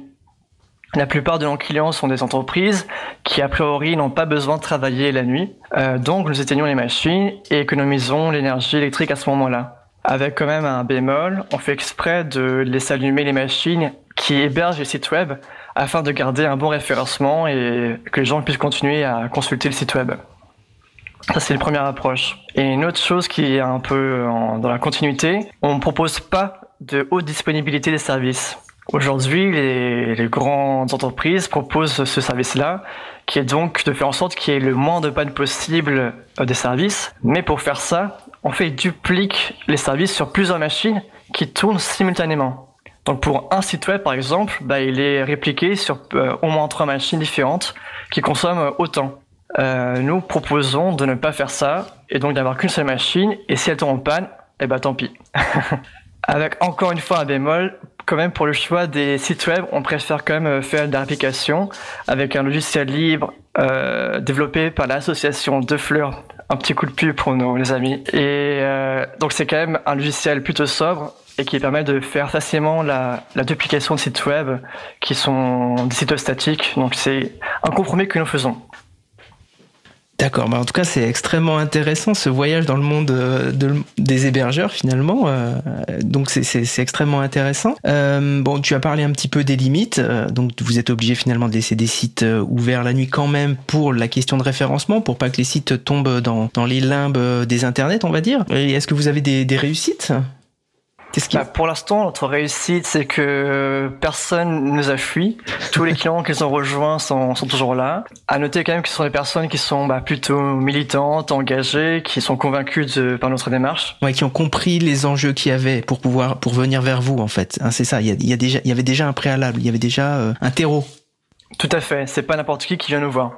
Et pour continuer sur nos réussites, bah en fait, c'est une pour l'instant résilient, c'est tout petit. On ne sommes que deux à gérer les machines, qui sont éparpillées entre la Bretagne, la Loire, un petit peu en région parisienne. Et malgré le temps qu'on accorde, bah en fait, ça marche plutôt bien sur le petites machines. Et personne ne s'est plaint des, des possibles pannes. D'accord. Votre modèle économique pour l'instant n'est pas encore euh, con consolidé. Vous êtes deux salariés, mais euh, c'est encore pas consolidé. Vous êtes euh, voilà, vous êtes toujours en train de développer pour chercher un équilibre financier. Vous êtes loin de l'équilibre financier encore. Alors justement, à propos de la pérennité économique, donc au départ, Résilient, on voulait bah, pouvoir en vivre, sauf que on a pratique des prix beaucoup trop élevés par rapport à l'industrie qui peuvent se permettre de faire des économies d'échelle. Donc on a fait quelques changements. Moi, je ne suis plus salarié de Résilient, je suis salarié chez les CMA. Et Simon, lui, continue encore un peu, mais il fait d'autres activités à côté pour faire rentrer de l'argent.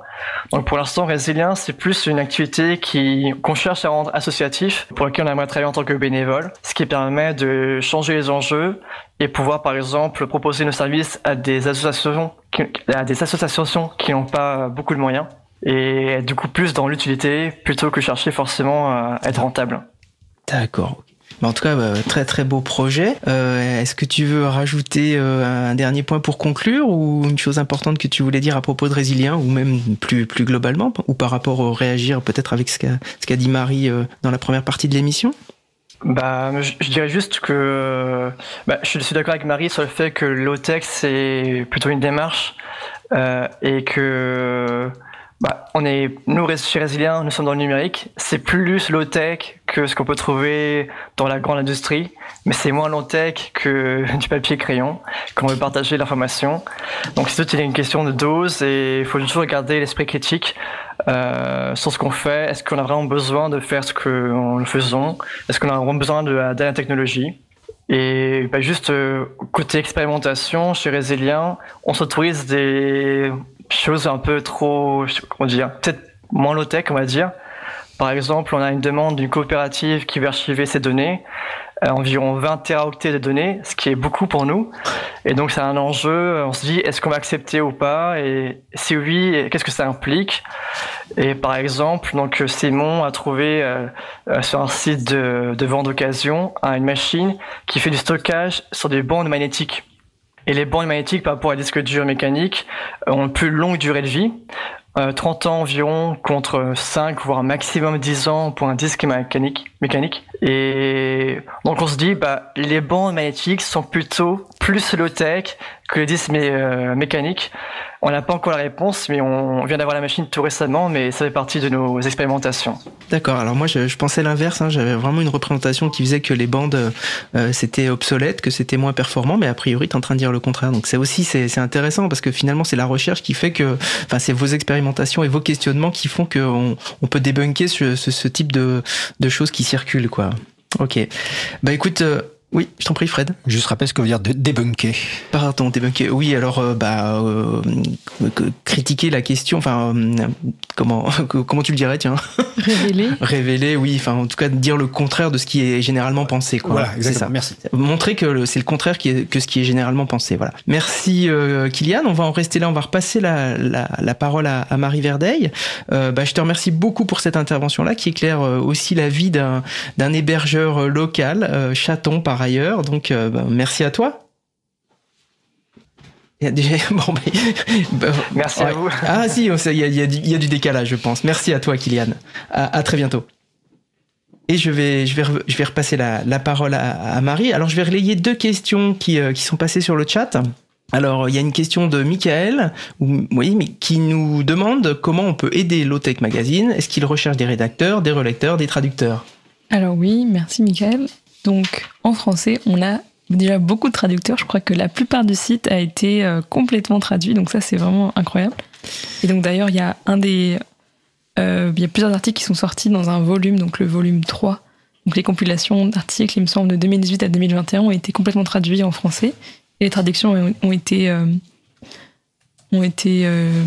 égalisées. Donc je ne sais pas si on recherche, je pense que c'est toujours bien de proposer des services de, traducteurs. On a une grande communauté qui nous aide beaucoup.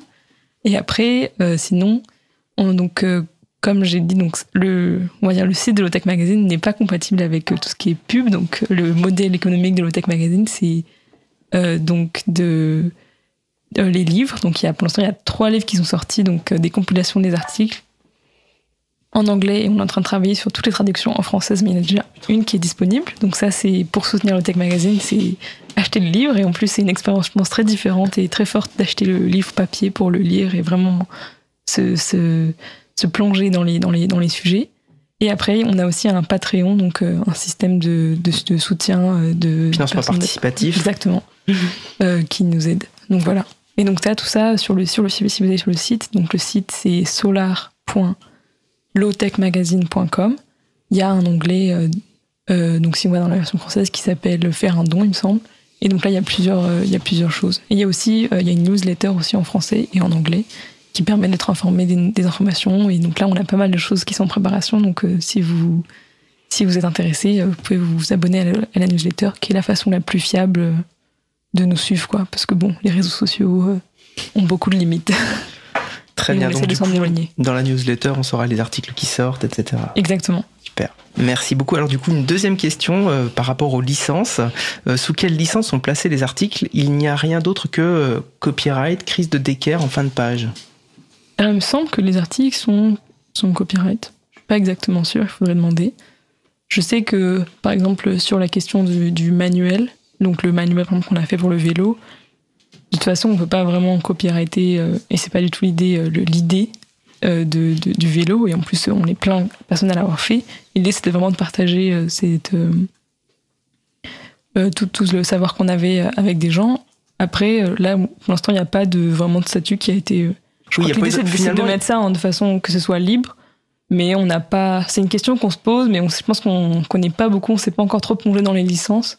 Et du coup, de voir exactement comment on pouvait faire ça aussi de façon qui nous parle. Je pense que ce qui nous intéresserait, c'est d'avoir des échanges avec les personnes qui peut-être ont envie de reproduire ces choses-là, euh, ou d'utiliser les articles. Après, je sais que tous les gens qui ont demandé euh, d'utiliser les articles, de les publier, de les republier, etc., euh, ça a été accordé. Il y a des gens qui l'ont publié en portugais, par exemple. Donc je sais que c'est. Je sais pas exactement. euh, voilà. Oui, Sur les que- quelle a été la réflexion de, de, de, de pourquoi le mettre en copyright Euh, Il y a, il y a peut-être pas. euh, Enfin, si, ça a été vraiment Je sais réfléchi. pas si c'est vraiment, c'est pas, il y a vraiment une réflexion. Je pense que c'est un choix par défaut à la base. Et après, maintenant, je pense que c'est des questions qui se posent, mais qui n'ont pas encore été vraiment, euh, on va dire, il n'y a pas eu de changement euh, On, on peut, on peut vous mettre en relation avec des gens qu'on connaît bien à l'April pour vous donner des arguments dans un sens. Après, évidemment, à vous de décider, mais euh, on pourra vous donner des arguments Non, complémentaires. voilà, c'est des questions qu'on se pose déjà, notamment sur les, tout ce qui est tutoriel, etc. Donc, euh, Très bien. Bah, merci d'avoir répondu à ces deux questions. Euh, alors il y a, y un côté extrêmement intéressant aussi dont on n'a pas encore parlé, euh, qu'on voulait évoquer, qui, qui était la question du site solaire. Ça rejoint un peu ce que, ce que disait tout à l'heure Kylian. Alors le, il y a une version solaire du site. Exactement. Tu peux nous en parler un peu plus? Oui, bien sûr. Alors, euh, c'est vrai que je pense que Kylian, il a bien, on va dire, tâté le terrain sur cette question-là. C'est-à-dire que donc le site de Lotech Magazine, en tout cas le, celui qu'on essaye de rendre le site principal, donc qui, dont l'URL c'est solar.lotechmagazine.com, c'est un site euh, qui est hébergé sur un, un petit serveur qui est lui-même alimenté par un panneau solaire qui se trouve à Barcelone sur le balcon de Chris dans son appartement. Et euh, du coup, ce que ça fait, c'est que euh, quand il fait nuageux pendant plusieurs jours d'affilée et que la batterie n'a pas le temps de charger, le site arrête de marcher. Le site est hors ligne. D'ailleurs, c'est la première, quand on arrive sur la page, c'est la première euh, chose qu'on voit, c'est ce site pourrait être en ligne. Alors, je sais pas comment c'est en français, mais peut être hors ligne. Voilà. Et c'est un peu l'idée, c'est, je pense que cette première idée, c'est vraiment de mettre, de challenger le euh, l'idée de fiabilité de, euh, de du web, c'est-à-dire que l'idée que le, c'est toujours en ligne et que euh, il faut que ce soit 100% du temps en ligne. Et du coup, nous on a un site qui est, je crois, 80 entre 95 et 98% du temps en ligne, ce qui est très très fort. Et c'est très bien ce que ce que euh, expliquait, c'est qu'arriver à 100%, ça demande énormément plus de ressources. C'est-à-dire que là, il y a un petit, il y a un panneau solaire, je crois, c'est 30 watts et une petite radio, une petite euh, batterie dou- euh, 12 volts, euh, genre de, de, voiture, qui permet d'alimenter le site. Et il est en ligne quasiment tout le temps. Mais si on voulait qu'il soit 100% du temps en ligne, ça, ça demanderait euh, plusieurs panneaux solaires pour, euh, par exemple, la seule semaine de l'année où, en gros, il fait vraiment moche pendant toute la semaine et du coup, ça peut pas du tout charger suffisamment.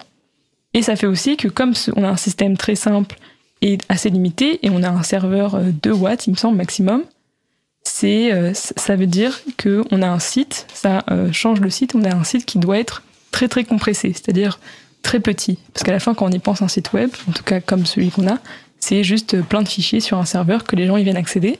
Et donc nous, on a essayé de faire en sorte que ces fichiers, finalement, ils soient très légers. Donc on a un site qui s'appelle Static, qui marche avec eux, euh, donc des pages HTML, euh, des feuilles de style CSS, très très peu de JavaScript. Je crois qu'il y a genre euh, il y a une page qui utilise JavaScript, plus euh, tout ce qui est pour avoir les... Parce qu'en fait, il y a les statistiques de quand, combien de, de watts ça utilise, etc. Donc Mhm. si on vous allez bas- en bas du site. Et après, on a par exemple compressé les images extrêmement pour qu'elles soient très légères et que elles consomment peu et qu'on n'a pas besoin de les télécharger des gros fichiers. Et on utilise ce qu'on appelle un générateur de site statique, c'est-à-dire ça va être un outil qui va nous, nous permettre de, de, de, de par- de passer de Markdown, qui est un format assez clair de, de Pour un humain, voilà pour un humain, voilà, il y a quelques balises, on appelle, voilà. Vous avez des balises, etc., à du HTML avec euh, tout ça, et euh, le, le style qu'on a, qu'on a voulu. Voilà. Donc euh, ça, c'est le site, euh, le site solaire, le site low-tech. Et donc ça aussi, c'est très bien référencé euh, en ligne. Il y a beaucoup, il y a un tutoriel, il y a aussi un article qui s'appelle euh, Est-ce que c'est vraiment... Alors en anglais, en français, je sais pas comment il s'appelle, mais qui parle de à quel point ce site est vraiment euh, soutenable. Mhm. Et en fait, finalement, qui aussi parle du fait que si c'était un, un data center qui serait aussi efficace, il serait très efficace, mais que finalement, là, vu que c'est un site tout seul, bah, il est peut-être moins efficace que euh, parce qu'il n'y a pas d'économie d'échelle, comme Mhm. Kylian en parlait. Donc je pense qu'il est aussi critique de, ces- de ce qui se passe, etc. Et il y a aussi euh, donc, euh, des tutoriels sur euh, la partie design du site qui a été fait par Marie Otsuka, qui est une designer, je pense, très talentueuse, qui nous vient des États-Unis. Et Roel Roskam Abing, qui euh, s'est occupé, qui est un artiste néerlandais, mais qui est vachement dans tout ce qui est. euh, euh, qui s'est occupé de toute la partie serveur, entre autres. Et qui fait beaucoup d'hébergement et qui s'intéresse beaucoup aux questions de réseau.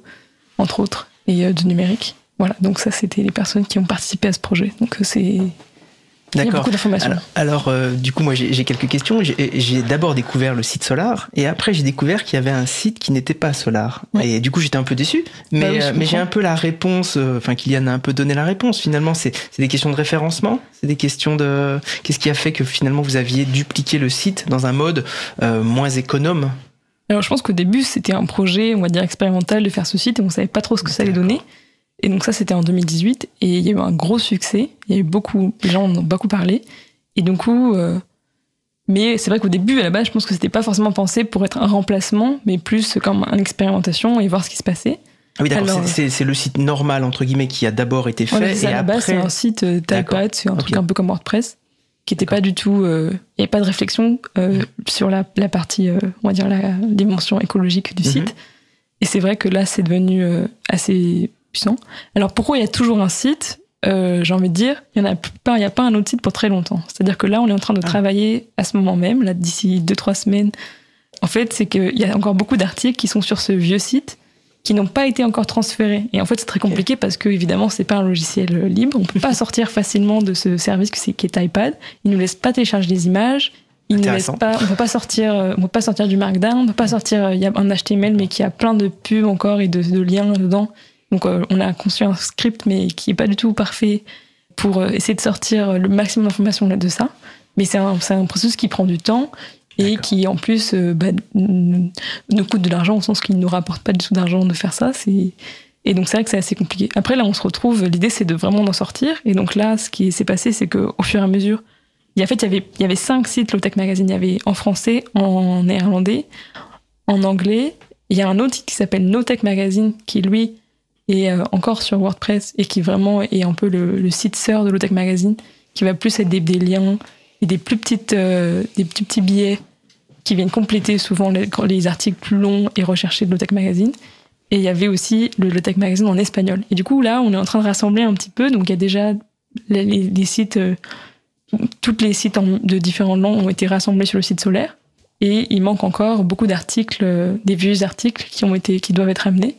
Et en fait, quand ce processus sera finalisé, l'idée, c'est de, euh, d'arrêter l'autre site, quoi. D'accord. Ah bah ça, c'est. Je suis, je suis absolument rassuré. Si vous étiez dans la démarche, alors ça me va complètement. Et l'autre raison aussi, parce que pour l'instant, c'est que sur le site solaire, on utilise des images qui sont compressées, donc elles utilisent, euh, en anglais, on dit deterred, c'est-à-dire euh, elles ont une sorte de pixelisation. Mhm. Donc là, en plus, qui est coloré, elles sont tramées exactement, et euh, qui permet de les compresser. Enfin, elles peuvent être, on va dire, de très mauvaise qualité, mais c'est pas aussi moche que du pixel. C'est aussi un choix esthétique qu'on a fait Mhm. d'identification, un peu qui parle de la compression, du fait qu'on a des images compressées, qu'on a un site compressé.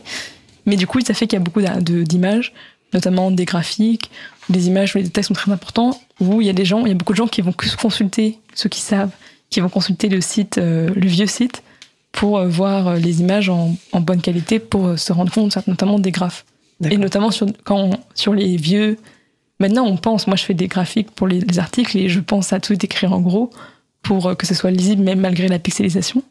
Mais c'est vrai que c'est pas le cas sur les autres articles. Et du coup, avec, avec le nouveau site, on a décidé de euh, d'inclure aussi une façon d'accéder euh, avec un petit script euh, aux, aux images originales, si on le veut. Et du coup, de choisir de télécharger plus de données de l'image originale, même si elle est aussi compressée. Et euh, du coup, euh, ça nous permet de nous débarrasser complètement euh, de, de ce vieux site, mais aussi sans perdre vraiment le l'information des fois qui est très nécessaire, notamment des cartes euh, et euh, des images d'archives, etc., qui quand même euh, ont beaucoup de valeur. Ça serait bête de toutes les de perdre de perdre ça avec l'information, on va dire, de bicolore. D'accord, mais, mais effectivement, je trouve que c'est extrêmement intéressant hein, de pointer cette question des photos, parce que finalement, euh, les photos sur le site, elles sont de l'ordre de euh, 10, 10 kilooctets, non? Enfin, 10 à 40, enfin... C'est ça, on est assez peu, euh, c'est en Ouais. dessous de 50. Alors que les appareils, euh, les, enfin les, quand on fait une photo avec son, son appareil photo numérique, enfin avec son téléphone, avec son téléphone smartphone, on est sur des 4 mégas, donc on est euh, pratiquement, enfin un peu moins de 1000 fois plus. Enfin voilà, on, on- on voit bien la la, conséquence de, cette réduction, de, cette sobriété que, vous avez euh, expérimenté avec le site. Et, si je me souviens bien dans le site, euh, j'ai pas revu récemment, mais euh, il y a un niveau du, hum, enfin la couleur du haut de la page est différente de la couleur du bas de la page pour euh, signifier le niveau de charge de la batterie et de, l'ensoleillement, c'est ça? Exactement. On a un niveau, donc euh, il y a un, on a un, truc qui va mesurer la batterie directement la sortie, et du coup, on va avoir cette information qui va être sur le site dans le euh, comme un niveau, exactement comme tu l'as dit. euh, Il y a une sorte de pile au milieu, et du coup, on voit la jauge de batterie et aussi euh, dans le dans le footer en bas qui explique aussi ça. Dans le pied de. Et l'idée, c'était un peu de, aussi de pouvoir prévenir les gens que si le, si le site il est à 12%, ben voilà, il reste plus beaucoup de temps, donc euh, Dépêchez-vous de lire peut-être- articles. voilà, ou d'aller acheter le livre en ligne pour euh, Très bien. pour les lire. Et, euh, et puis aussi un petit peu de. Parce qu'aussi, je crois qu'il y a beaucoup, on utilise beaucoup le cache. Donc en fait, euh, si vous avez consulté les articles, après, vous allez pouvoir les ré... y réaccéder sans. euh, Sans retélécharger les données. Exactement. Et du coup, il y a plein de, de dynamiques comme ça qui font pour, on va dire, éviter tous ces transferts de données, ces téléchargements qui vont, qui vont être consommateurs d'énergie et qui. D'accord, il y a aussi beaucoup de réflexions autour de, ça, quoi, de la de transfert de données inutiles, euh, on limite, on... C'est ça, l'idée, c'est de limiter de on- façon générale euh, et aussi de voir en fait à quel point on peut limiter sans euh, se limiter dans la publication. Et c'est un peu ça qu'on se rend compte, c'est que finalement, là, on a des articles qui vont consommer, enfin, l'article, c'est peut-être, je crois qu'il y a aussi il y a la page, il y a la, il y a la taille de la page pour chaque article. Donc la taille de la Oui. page avec toutes les images que Tout cette fait. page a. Et souvent, c'est, on est dans les 200, 300 kilobits, donc c'est très peu. Alors qu'un site normal, euh, avec des images, ça va être euh, 100 fois plus, quoi. Ça peut être 100 fois plus tranquillement avec des photos euh, qui n'ont pas été redimensionnées, des choses comme ça, Et des euh, vidéos, enfin, n'en parlons pas, quoi, effectivement. Et puis en plus, je pense que c'est, il y a aussi toute la question d'accessibilité au sens que finalement, euh, avoir un site qui est très peu consommateur d'énergie, c'est aussi plus accessible dans le sens que des personnes qui n'ont pas beaucoup de réseau, par exemple, qui se retrouvent dans les endroits où il y a peu de réseau, où le réseau coûte très cher et qu'il faut le payer avec son, avec, euh, euh, faut payer son forfait assez cher, ben, ils vont pouvoir accéder sans problème. Et aussi des personnes qui ont des appareils euh, numériques anciens. Mhm. Donc là, on revient à la question euh, de Préserver ces de, appareils. de préserver les appareils, et ben ils vont pouvoir- quand même pouvoir accéder au site parce qu'il n'est pas, euh, même si bon il y a des, des trucs qui vont pas marcher parce qu'on n'a pas HTML5 ou je sais pas quoi, c'est même pas un souci parce qu'à la fin voilà c'est du HTML qui est sémantique et qu'on peut juste lire ça et CTRL P c'est imprimé sur papier, voilà quoi. Il y a aussi des styles d'impression, c'est-à-dire qu'on peut faire euh, CTRL P imprimer et on peut imprimer l'article. D'ailleurs, il va s'imprimer. Ok, ça a été designé très bien par euh, Lorraine, qui est la personne qui a d'abord designé le, livre, comme euh, une sorte de journal quoi, avec deux colonnes. Donc on peut aussi même lire les articles euh, Proprement imprimé, impeccablement. proprement. Après, c'est sympa d'acheter le livre quand même. Bien sûr. Il nous reste une ou deux minutes maximum. Qu'est-ce que tu aurais envie de, de compléter par rapport à tout ce qu'on a déjà dit? Est-ce qu'il y a vraiment une chose euh, que tu souhaites répéter ou que tu aurais oublié? Qu'est-ce que j'aimerais répéter? Je pense que ce qui est important de retenir, ça serait de, de dire que le qu'il faut un peu essayer de dépasser l'idée de low-tech comme un mode de vie, que c'est une démarche politique et qu'on a envie que ce soit une démarche conviviale et, euh, et qui penser aussi de quelle manière elle peut euh, renoncer à certaines choses, ça peut aussi nous rendre heureux et, et remettre en question certaines euh, choses auxquelles on est habitué, certains exercices de pensée. C'est enfin, un exercice de pensée aussi qui permet de remettre en question, on va dire, des, des, préconceptions qu'on va avoir. Voilà. Je pense que ça, c'est quelque chose sur lequel j'aimerais insister. Et après, bah écoutez, euh, abonnez-vous à la newsletter et comme ça, on, on reste en contact. Et il y a beaucoup de choses qui arrivent là. On va avoir euh, un euh, un- une BD qui va sortir sur, le, sur Chris, qui a été fait par un, un, BD un auteur belge Ouais. de, de comics. On a l'article qui sort sur le, les, euh, le nouveau site solaire et un article aussi sur des panneaux solaires et construire des petits systèmes de panneaux solaires qui va sortir là dans Ah, les super. prochains mois. Super. Bah écoute, merci beaucoup euh, Marie d'avoir fait ce, ce déplacement depuis, depuis Bruxelles. Merci Je vais repasser la parole à Fred et puis remercier aussi Kylian, mais je, je l'ai fait tout à l'heure avant qu'il raccroche, ça a été un peu. Je te repasse la parole, Fred. Bah écoute, euh, merci Laurent. Donc nos invités, donc euh, Marie Verdet, qui est donc designer chez Lowtech Magazine et indépendante. Nous avons aussi Kylian Kems, cofondateur de l'hébergeur résilient, du- qui est du côté de Lannion. On reparlera tout à l'heure de Lannion dans les annonces si j'ai le temps. Et évidemment, le sujet a été préparé et animé par euh, Laurent Costi, chargé de mission éducation et commun numérique au CMEA et vice-président de l'April. J'en profite juste pour faire une petite annonce. Euh, Dans sa conclusion, euh, Marie a parlé de démarche politique. Eh bien, le 23 mai, j'aurai le grand plaisir d'accueillir Agnès Crépet pour un parcours Libris. Agnès Crépet, qui est donc la responsable de l'équipe informatique et de la longévité logicielle chez Fairphone, le téléphone durable, réparable et éthique, et qui, on va par parcourir un petit peu la vie d'Agnès Crépet. Et je pense que la, démarche politique est en plein dans sa démarche à la fois personnelle et professionnelle. Donc c'est le 23 mai. Et puis euh, nous allons donc faire, je vous souhaite une belle fin de journée. Et nous allons faire une pause musicale. Après la pause musicale, nous entendrons la chronique de Jean-Christophe Becquet sur Wiklou, le wiki francophone du vélo. En attendant, nous allons écouter Women's Suits de Cyber SDF. On se retrouve dans 3 minutes 20. Belle journée à l'écoute de Cause Commune, la voix des possibles. Cause commune. 93.1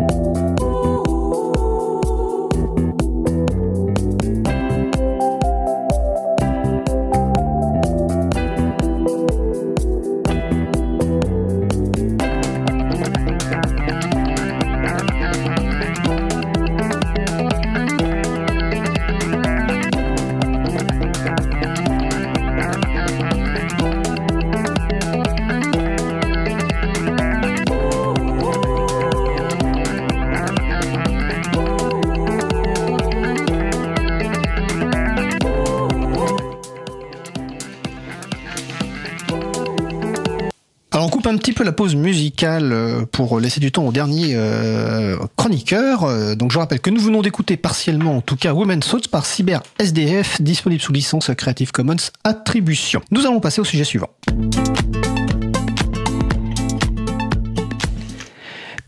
Images, vidéos ou bases de données. Sélectionné pour son intérêt artistique, pédagogique, insolite, utile, Jean-Christophe Becken nous présente une ressource publiée sous une licence libre. Les autrices et auteurs de ces pépites ont choisi de mettre l'accent sur les libertés accordées à leur public, parfois avec la complicité du chroniqueur. C'est la chronique Pépite Libre de Jean-Christophe Becquet, vice-président de l'April. Jean-Christophe, tu es avec nous? Oui, bonjour Fred, bonjour à tous, Bonjour. à toutes. Euh, Notre récente enquête pour connaître euh, l'auditorat de Libre à vous, positionner Rayon Libre, l'émission consacrée au vélo, en tête des programmes de cause commune aussi écoutés par les auditeurs et auditrices de l'April. Du 1er au 31 mai 2023 se déroule Mai à vélo, une programmation qui rappelle Libre en fête, coordonnée chaque printemps par l'April, avec plusieurs centaines d'événements partout en France. Enfin, la semaine dernière se tenait au ministère de l'écologie le premier comité interministériel vélo et marche. Les investissements annoncés, 2 milliards d'euros budgétisés par l'État d'ici 2027, dépassent tout ce qui avait été dégagé jusqu'à présent, indique Olivier Rasmont sur lemonde.fr. C'est pour toutes ces raisons que j'ai décidé de vous parler aujourd'hui de Wiklou, le wiki francophone du vélo. Initié en 2010 par euh, l'association grenobloise Un petit vélo dans la tête, Wiklou est aujourd'hui animé par le recyclage, le réseau des ateliers vélo participatifs et solidaires. Il s'appuie sur le logiciel libre MediaWiki, le même qui fait fonctionner les différents projets de la constellation Wikimedia, l'encyclopédie Wikipédia, mais aussi la médiathèque Wikimedia Commons, la base de données Wikidata et bien d'autres euh, moins connus. Le contenu du Wiklou est placé sous une double licence libre. Creative Commons by SA, attribution partage dans les mêmes conditions, et GNU-FDL, Free Documentation License. Cette mention de licence est souvent difficile à trouver sur les sites web que je parcours. Ici, elle est mise en avant dès la page d'accueil. Et la motivation de ce choix me semble également intéressante à relever. Cela garantit son utilité et sa pérennité. Wiclou traite du vélo sous toutes ses formes. Vous y trouverez un annuaire des associations vélo en France, une documentation sur les différentes pièces, accessoires et outils, mais aussi une revue d'articles sur les liens entre pratique du vélo et santé, ou encore une sélection de contenus musicaux sur le thème du vélo pour les animations et les bonnes soirées vélorutionnaires. Wiclou héberge aussi Magique Cambouic, un fanzine qui ne se prend pas du tout au sérieux. Cette publication a pour but de promouvoir les petites trouvailles qui contribuent à ce que la vie dans les ateliers soit plus belle, plus drôle, plus pratique.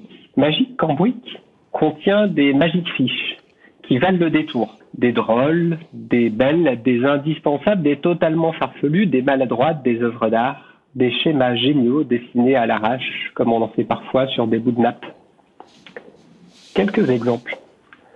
Pour dormir plus et travailler moins, le hamac en chambre à air. Dans la catégorie utile pour la vie de tous les jours, la perche attrape tout. Et dans la catégorie convivialité, le décapsuleur en chaîne de vélo. Pour finir, j'aimerais annoncer un événement qui croise le monde du libre et celui du vélo. Le week-end prochain, dans le pays Gapensé.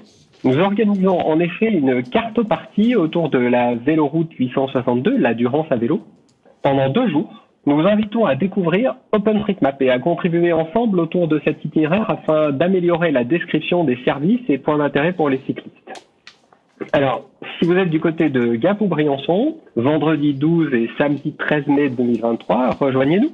Vous trouverez le lien vers le programme détaillé sur la page consacrée à l'émission sur libreavou.org. Et en attendant, je reprends le nom du collectif associatif qui fait vivre Wiclou, le wiki francophone du vélo, pour vous souhaiter un heureux cyclage. Écoute, merci euh, Jean-Christophe. Recyclage, c'est heureux, recyc, heureux cyclage hein, en, en, en, deux mots.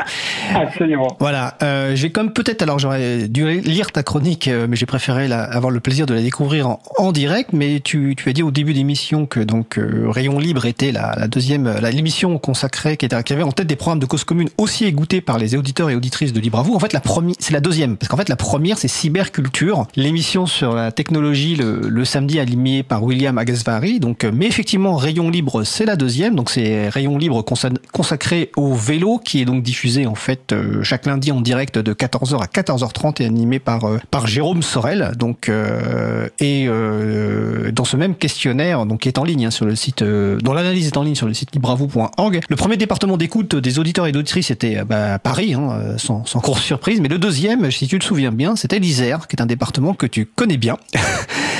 oui, et, et, et, à nouveau, euh, j'ai pas fait exprès, mais euh, le, le bah, est, né à Grenoble euh, avec euh, l'association Un petit vélo dans la tête, qui est une, un, des premiers ateliers vélo. Aujourd'hui, on en trouve un petit peu partout en France, mais voilà, l'association grenobloise, c'est figure de pionnière. Oui, il y a certaines personnes sur Mastodon, euh, dont Fabien Cazenave, Nicolas Vivant, qui régulièrement disent Grenoble c'est classe. Je crois qu'il y a un gros repère de de, dans cette région en tout cas. Bah écoute, euh, merci Jean-Christophe et puis on se retrouve le mois prochain pour ta prochaine chronique Pépite libre. Ça marche, merci et belle fin d'émission. Alors nous approchons justement de la fin de l'émission, nous allons terminer par quelques annonces.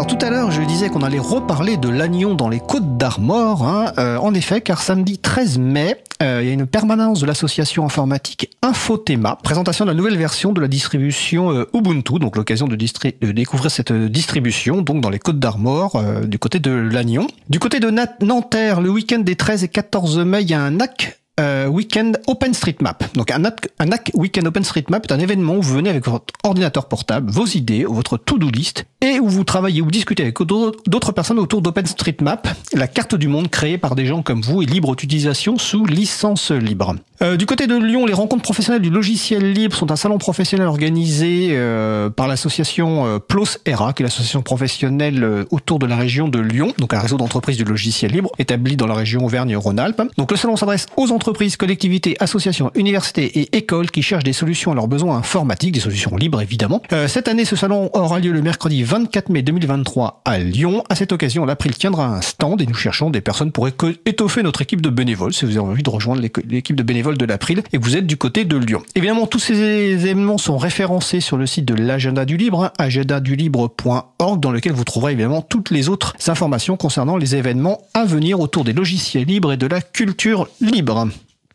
Euh, notre émission se termine. Donc je remercie les personnes qui ont participé à l'émission du jour. Isabelle Carrère, Marie Verdeil, Kylian Kems, Laurent Costi, Jean-Christophe Becquet. Aux manettes de la régie aujourd'hui, il était un petit peu stressé parce qu'on faisait des, euh, nouveautés dans l'émission, mais Thierry Olville a assuré comme un grand, comme un fou, et il est en plus très content, visiblement bien décontracté. C'est bien passé? Ah, là je l'ai piégé, il n'était pas prêt. Non, t'énerve, vas-y. Très bien. Super. Je m'y fais. Tu t'y fais très très bien, merci à toi. Euh, merci également aux personnes qui s'occupent de la post-production des podcasts. Donc Samuel Aubert, Elodie Daniel Girondon, euh, Languin, Julien Haussmann euh, et Olivier Grieco, le directeur d'antenne de la radio. Merci également à Quentin Gibot, bénévole à l'April, qui découpera le podcast complet en podcast individuel par sujet. Vous retrouverez sur notre site web libravou.org les références utiles, ainsi que sur le site de la radio causecommune.fm. N'hésitez pas à nous faire des retours pour indiquer ce qui vous a plu, mais aussi des points d'amélioration. Vous pouvez également nous poser toutes questions et nous y répondrons directement lors ou lors d'une prochaine émission. Toutes vos remarques et questions sont les bienvenues à l'adresse contact@libravou.org. Si vous préférez nous parler, vous pouvez nous laisser un message sur le répondeur de la radio. Pour réagir à l'un des sujets de l'émission, pour partager un témoignage, vos idées, vos suggestions, vos encouragements ou nous poser une question. Numéro du répondeur 09 72 51 55 46. Je répète 09 72 51 55 46. Nous vous remercions d'avoir écouté l'émission. Si vous avez aimé cette émission, n'hésitez pas à en parler le plus possible autour de vous et faites connaître également la voix en radio Cause Commune, la voix des possibles. La prochaine émission aura lieu en direct mardi 16 mai 2023 à 15h30. Notre sujet principal portera sur la stratégie logicielle libre de la ville d'Abbeville qui se trouve dans les Hauts-de-France. Nous vous souhaitons de passer une belle fin de journée. On se retrouve en direct mardi 16 mai et d'ici là, portez-vous bien.